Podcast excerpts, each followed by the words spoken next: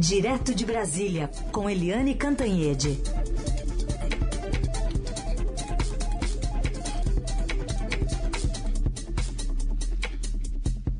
Oi, Eliane, bom dia. Oi, bom dia, Raíssen, Carolina, ouvintes. Oi, Eliane, bom dia. Bom, queríamos te ouvir sobre essa reunião entre governadores que ontem enfim, a pauta tinha, acabou sendo puxada né, para a questão envolvendo das polícias militares, impulsionando os atos para o 7 de setembro, com críticas ao Supremo Tribunal Federal. É, esse movimento que foi alertado pelo governador de São Paulo. E, enfim, outros assuntos também estavam na pauta, mas acabou se falando bastante disso. Queria te ouvir sobre essa expectativa e também da não assinatura de uma carta de intenções, né, nenhuma nota oficial, mas sim essa possibilidade de um encontro com o presidente Bolsonaro. Será que tem chance de sair esse encontro mesmo? Olha, a coisa uma coisa importante desse encontro de ontem é que foram representados ou estavam presentes, né, ou é, remotamente ou presencialmente, mas participaram é, os governadores e representantes de 25 dos 27 estados e, e do Distrito Federal. Ou seja, só dois o do Amazonas e de Santa Catarina, que são bolsonaristas roxos, né? Aliás, é inacreditável o governador do Amazonas ser bolsonarista roxo, mas enfim, é, é, não participaram. Então foi uma presença maciça e as discussões que eram para ser sobre economia, sobre emprego, recuperação é, da, do PIB, etc., é, na verdade acabaram é, indo para o óbvio, ou seja, para a crise institucional brasileira. Né? Era inevitável e foi para lá que a, as discussões se conduziram. E há muita preocupação contra aí os é, essas, esses ataques, essas ameaças sistemáticas do presidente Jair Bolsonaro ao Supremo Tribunal Federal, ao Tribunal Superior Eleitoral, à realização de eleições, ao sistema eleitoral brasileiro, às urnas eletrônicas. Então, é, na verdade, a reunião que deveria ser de economia, de medidas práticas nessa área, acabou tomando um rumo mais institucional e de preocupação com a democracia. Os governadores não conseguiram articular uma nota de defesa eh, do Supremo, da, das instituições e do próprio Alexandre de Moraes. Por quê? Porque entre os governadores há, sim, governadores que são identificados com Jair Bolsonaro. E isso é inegável. Então, o que que eles fizeram? É, o máximo que eles conseguiram articular uma reunião entre os três poderes, ou seja, executivo, judiciário e legislativo, para abaixar as labaredas dessa fogueira institucional. É curioso porque, na normalidade, o presidente da República, como líder máximo da nação, é que costuma convocar reuniões institucionais e federativas. Mas nesse caso, como o presidente Bolsonaro age no sentido oposto, né, de radicalização, foram os governadores que tomaram essa iniciativa. Então não teve nenhum manifesto, não teve nenhuma carta de intenções, não teve propostas objetivas claras no, no âmbito da economia, mas uma decisão que é importante, uma decisão de pedir para baixar a poeira, até porque esse clima nocivo, né? É um clima que prejudica investimentos, que prejudica a credibilidade do Brasil no exterior e, portanto, prejudica a retomada da economia e dos empregos. E isso atiça a crise social que cai no colo, no gabinete dos governadores, que estão ali direto com a população. Então, deve ser entregue ao presidente ainda hoje esse pedido, esse convite para reunião e se espera que o presidente tenha bom senso de acatar. Né? Na semana passada a gente viu que o presidente do Senado, Rodrigo Pacheco, foi ao presidente do Supremo Tribunal Federal, Luiz Fux, exatamente para retomar a ideia de uma reunião entre os poderes. E o próprio chefe da Casa Civil do Bolsonaro, Ciro Nogueira, também foi ao presidente do Supremo é, no sentido de pacificar esse ambiente.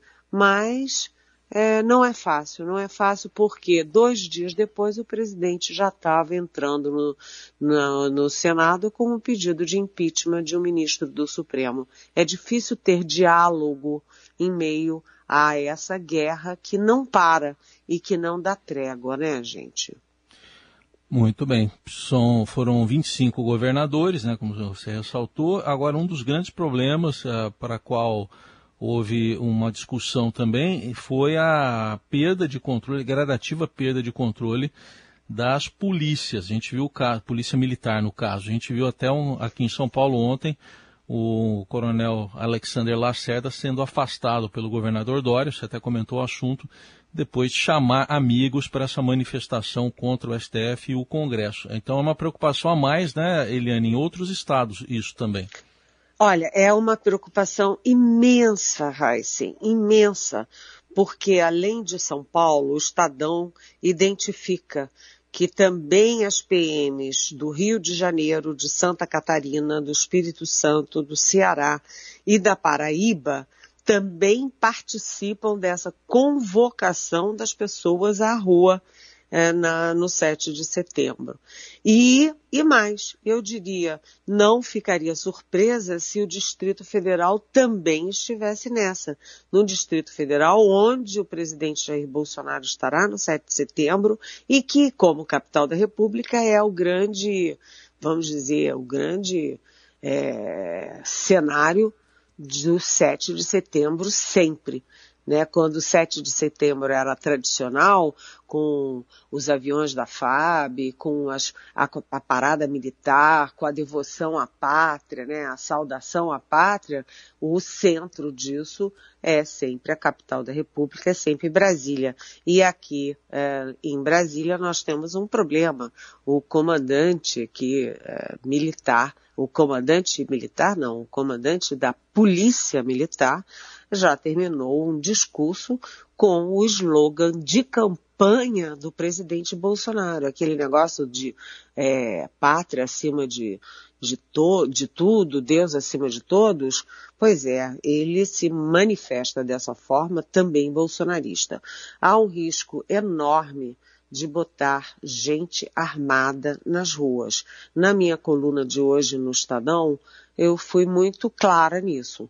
O presidente Jair Bolsonaro e a família dele têm ligações com as milícias no Rio de Janeiro. Isso é um fato.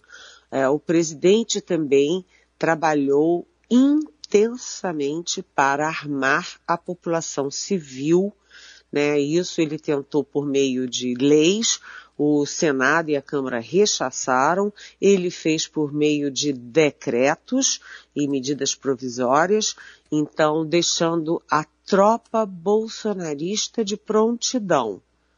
Ao mesmo tempo, o presidente é, é investigado pelo Supremo Tribunal Federal por interferência política na Polícia Federal. E a gente sabe que o presidente rachou as Forças Armadas. E esse racha é muito evidente quando ele demite o ministro da Defesa e os três comandantes da Marinha, do Exército e da Aeronáutica. Portanto, do que que nós estamos falando? Armas nós estamos falando em armas.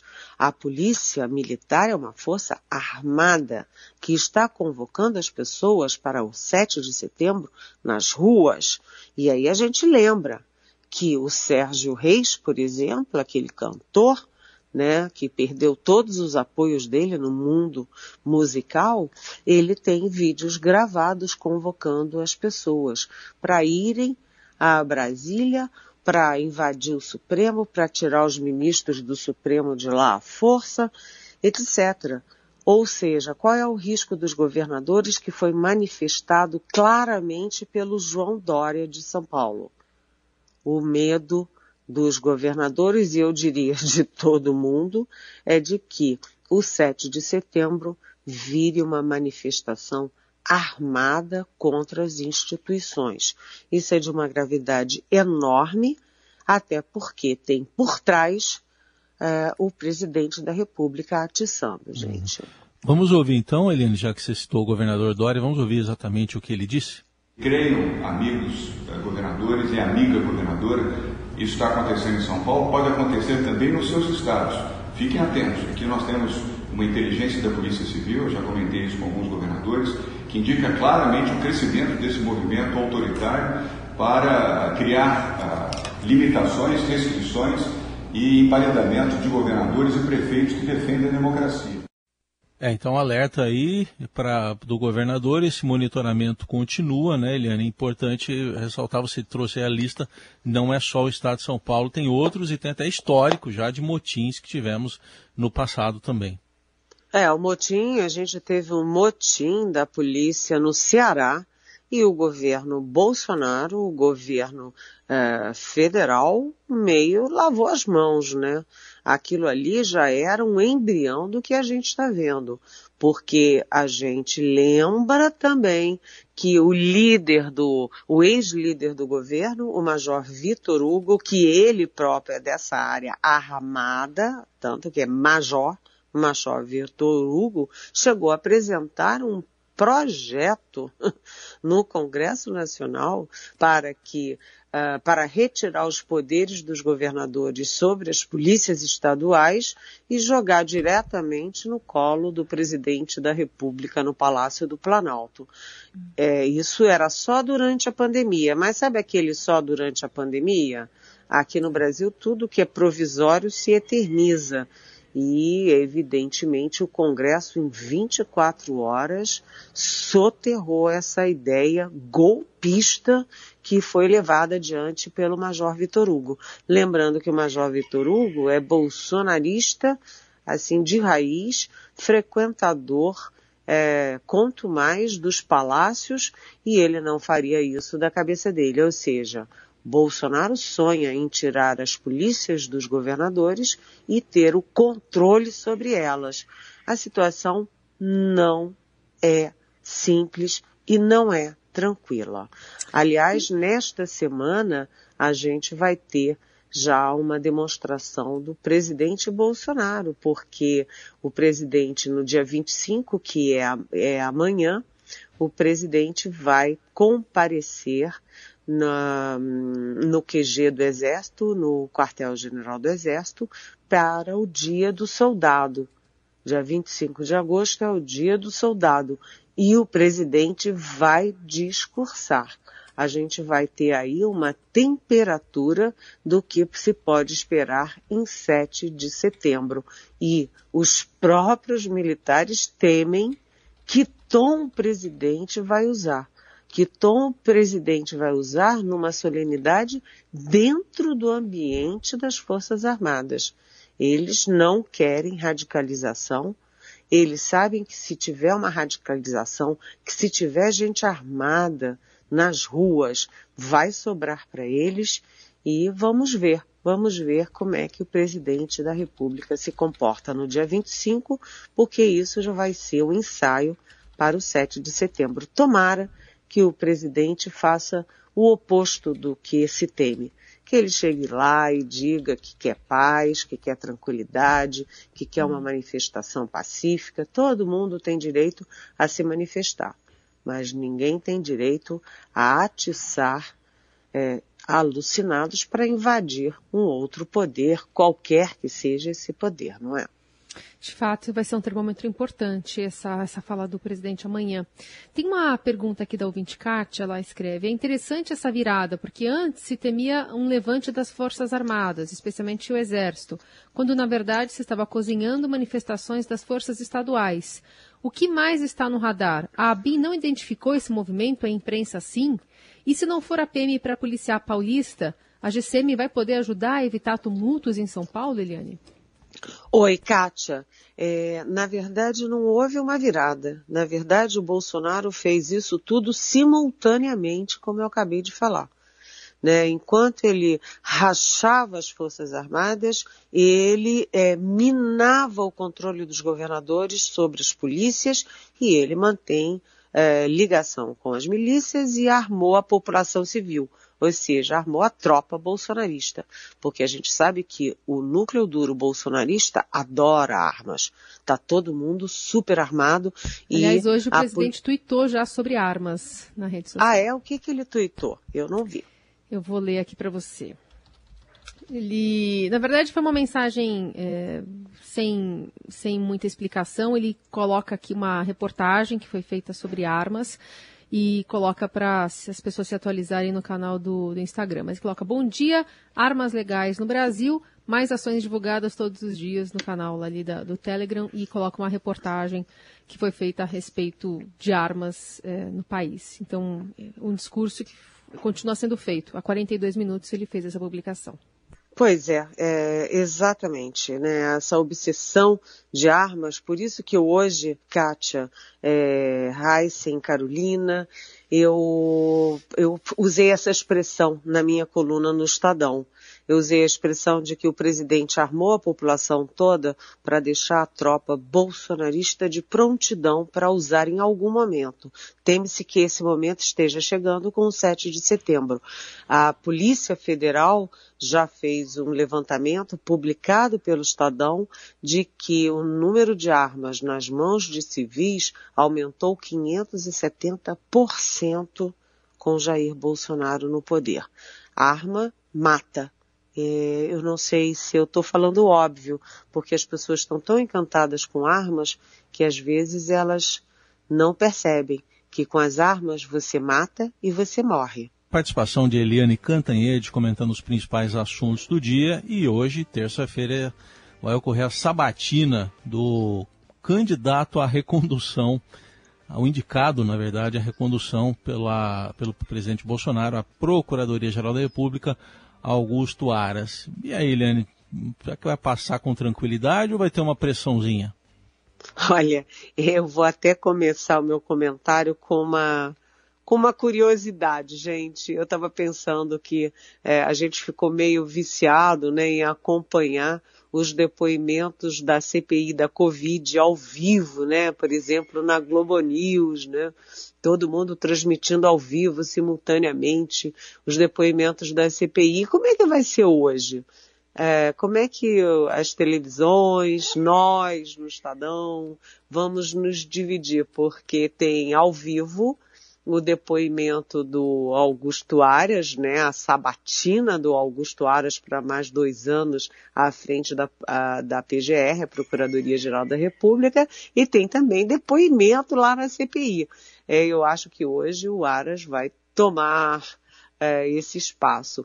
O Aras, ele é curioso porque ele é muito identificado como bolsonarista, ele é é muito criticado pela própria PGR, ou seja, pelos próprios procuradores, como muito alinhado e muito condescendente com Bolsonaro e também com os filhos, com os ministros, etc. Inclusive, por exemplo, com o ex-ministro eh, Ricardo Salles, do Meio Ambiente. Mas, ao mesmo tempo, ele tem apoio dos advogados, dos advogados. Por quê? Porque o Aras, como é, procurador, ele liderou, liderou o, a morte e o enterro da Lava Jato. Né? E os advogados todos que defendiam, e aliás, para nós ganharam um dinheirão ali com o pessoal da Lava Jato, gostaram do desfecho, né? Da morte e do enterro da Lava Jato. Ele também tem, o Aras, apoios dentro do Supremo Tribunal Federal. Ele tem boa interlocução dentro do Supremo Tribunal Federal, principalmente com a ala anti-Lava Jato, liderada, por exemplo, pelo ministro Gilmar Mendes. Então, ele tem também apoios dentro do próprio, próprio Congresso, porque ali tem muito alvo da própria Lava Jato. Então, acho que apesar desse movimento, desse momento tenso, apesar das resistências fortes ao Aras dentro da PGR, ele que não era da lista tríplice, foi pensado ali é, pelo Bolsonaro da, no punho do colete, é, e enfim, é, ele ele tem boas chances de passar. Lembrando que ele primeiro fala ele vai depor na depor e ser sabatinado pela Comissão de Constituição e Justiça e depois ele, o nome dele vai passar pelo plenário do Senado e ele precisa de 41 dos 81 votos, ou seja, é, maioria simples, metade mais um. E no meio disso tudo tem um detalhe como tem uma resistência muito grande ao André Mendonça, ex-ministro da Justiça, ex-AGU, advogado-geral da União, para o Supremo Tribunal Federal, o Aras vai ser sabatinado para a PGR, mas continua sendo uma carta na manga para uma vaga no Supremo no lugar do André Mendonça. Não acredito nesse movimento, mas em política tudo é possível e a gente acompanha, viu, gente? E aí tem a pergunta da Maria, nossa ouvinte. Num contexto de preservação da democracia, que outras ações existem além da Câmara e da PGR para questionamentos presidenciais em termos de eventuais processos de impeachment, Eliane? Oi, Maria. Olha, agora inclusive tem uma entrevista do governador Flávio Dino do Maranhão dizendo que o presidente Bolsonaro ele está muito atormentado psicologicamente que a essa altura é melhor a posse do uh, vice-presidente general Hamilton Mourão, ou seja, a gente está nesse pé. Mas é, a gente tem como para tirar o Bolsonaro tem a caneta do uh, Arthur Lira, que é o presidente da Câmara. Cabe ao presidente da Câmara, seja ele quem for, em que governo for, abrir ou não pedidos de impeachment. Já são 160 pedidos de impeachment contra o presidente Bolsonaro, todos engavetados. Primeiro pelo Rodrigo Maia, que é e era e é adversário dele, e agora pelo Arthur Lira, que além de tudo é aliado do presidente Bolsonaro. A outra forma é um processo por crime de responsabilidade no Supremo Tribunal Federal, PGR, Supremo Tribunal Federal, e tudo isso, qualquer que seja a forma, acaba no Congresso Nacional. Câmara vota e o Senado decide. Agora, é, tudo isso engraçado, né? Com todos esses erros do presidente Bolsonaro, com toda essa confusão que ele cria, essa tensão que ele cria, que prejudica a economia, prejudica o emprego, prejudica o combate à pandemia. Os especialistas dizem que ele aumenta é, potencialmente, né, exponencialmente o número de mortes na pandemia. A gente não sente isso no ar. Maria é uma é um estudo sociológico que precisa ser feito, um estudo da ciência política para entender como é que funciona isso. Eliane Cantanhede respondendo as perguntas que vocês enviam com a hashtag Pergunte para Eliane, ou então é, nas nossas redes sociais, Facebook e ainda pelo nosso WhatsApp, o 994811777. Reforço que alguns ouvintes perguntam, né? Ah, como é que eu posso ouvir? Acho que eu perdi uma resposta da Eliane. Sempre está disponível também nos, nas plataformas digitais a versão podcast desse papo que a gente bate diariamente com a Eliane por aqui. Bom, muita coisa para fazer agora. Vamos seguir acompanhando, amanhã a gente conversa, Eliane. Um beijo. E tem mais uma coisa, eu queria convidar vocês hoje às duas horas da tarde. A TV Estadão vai transmitir ao vivo um super debate sobre fake news, eleições e democracia. Você, evidentemente, nosso ouvinte, é super convidado.